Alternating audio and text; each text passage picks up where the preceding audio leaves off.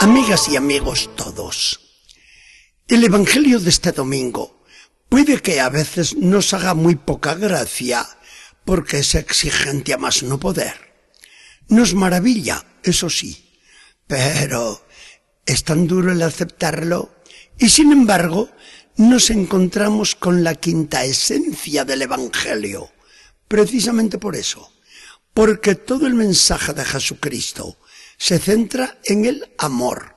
Y podríamos hablar así. Dios es amor y me ama. Porque Dios me ama, me envía Jesucristo su Hijo para salvarme, cuando por el pecado no había remedio para mí. Jesucristo me ama hasta la muerte y me manda a amar a mi hermano como Él me ha amado a mí también. Si Dios y Jesucristo me han amado a mí hasta perdonarme mi pecado y ahorrarme la condenación, yo tengo que amar a mi hermano, aunque sea enemigo mío y aunque me haya ofendido hasta la muerte. Esto es muy bonito de decir, pero todos sabemos que este mandamiento del amor a los enemigos es lo más difícil que nos impuso Jesucristo. Y porque Jesucristo sabía lo que nos iba a costar, hizo Él lo inimaginable. Estando clavado en la cruz, en medio de sufrimientos atroces, y mientras se le burlaban de la manera más inhumana, dejó salir de sus labios la plegaria desconcertante. Padre, perdónales, porque no saben lo que hacen. El ejemplo valía por miles de sermones y discursos. Todas las disertaciones de Jesús sobre el perdón de los enemigos ni las hubiéramos entendido ni las hubiéramos aceptado. Pero ese perdónalos del agonizante del Calvario lo tenemos todos metido en el pecho como un puñal afilado. Y este es el Evangelio de hoy con el que nos dice Jesucristo. A amar como les ama Dios. A amar como les amo yo. A olvidar de una vez para siempre ese ojo por ojo y ese diente por diente que decían los antiguos. A hacer el bien no solo a los amigos, sino a los enemigos, a distinguirse de los paganos, porque con amar a los que les quieren bien a ustedes, no hacen nada especial, eso lo hace cualquiera.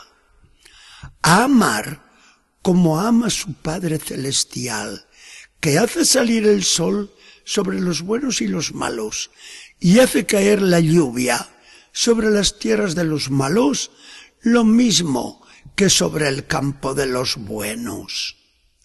Por lo mismo, a ser misericordiosos, buenos y perfectos, como lo es su Padre Celestial.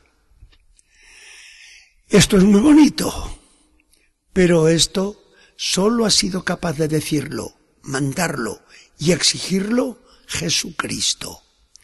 Él se ha puesto a la cabeza de cumplidores de ley tan dura, y así tiene autoridad como hombre, aparte de su autoridad divina, para exigirnos un amor que nosotros no admitiríamos jamás.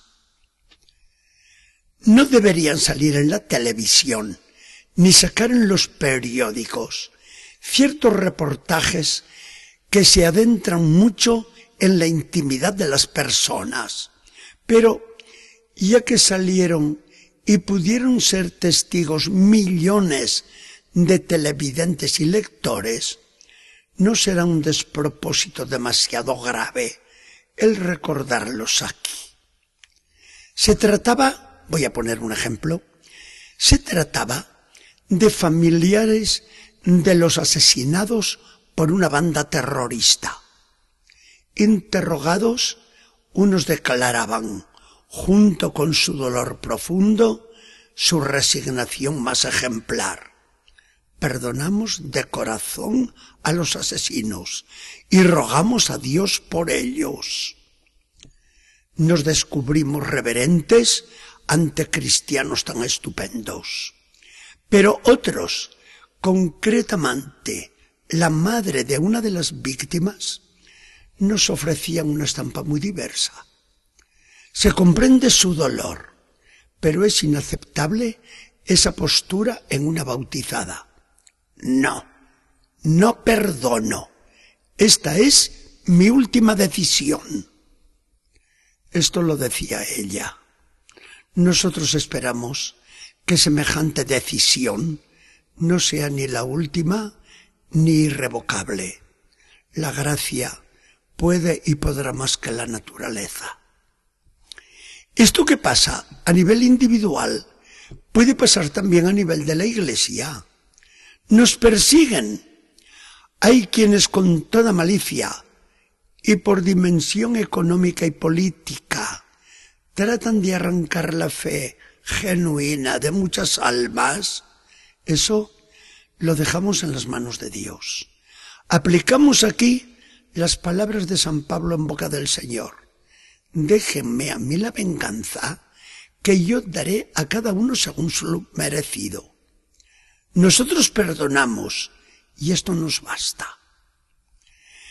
Entre las iglesias cristianas divididas ocurre algo muy diferente y es muy esperanzador. Olvidando antiguas peleas, hoy hablamos, nos respetamos, dialogamos, tratamos de entendernos, ya no nos ofendemos. Separadas las viejas rencillas, queremos hacer con los hermanos separados que sea una realidad el gran deseo y la petición emotiva de Jesús en la última cena que todos sean uno. Y uno llegaremos a ser si nos amamos como Cristo nos enseña. A esto nos está llevando el providencial ecumenismo, si es que somos dóciles al Espíritu Santo. Todo ha empezado por reconocer cada uno de nuestros fallos y pedirnos sinceramente perdón. Nos amamos, nos perdonamos y los frutos los tenemos a la vista. El amor habrá conseguido lo que antes parecía un imposible. Señor Jesucristo, sí, este Evangelio puede que no nos guste a veces, pero es el que más nos engrandece y dignifica, porque nos hace amar como amas tú y ama el Padre, con un amor sin fronteras y sin distingos, con un corazón en el que cabe el mundo entero. ¿Existe grandeza mayor? Que el Señor nos bendiga y acompañe.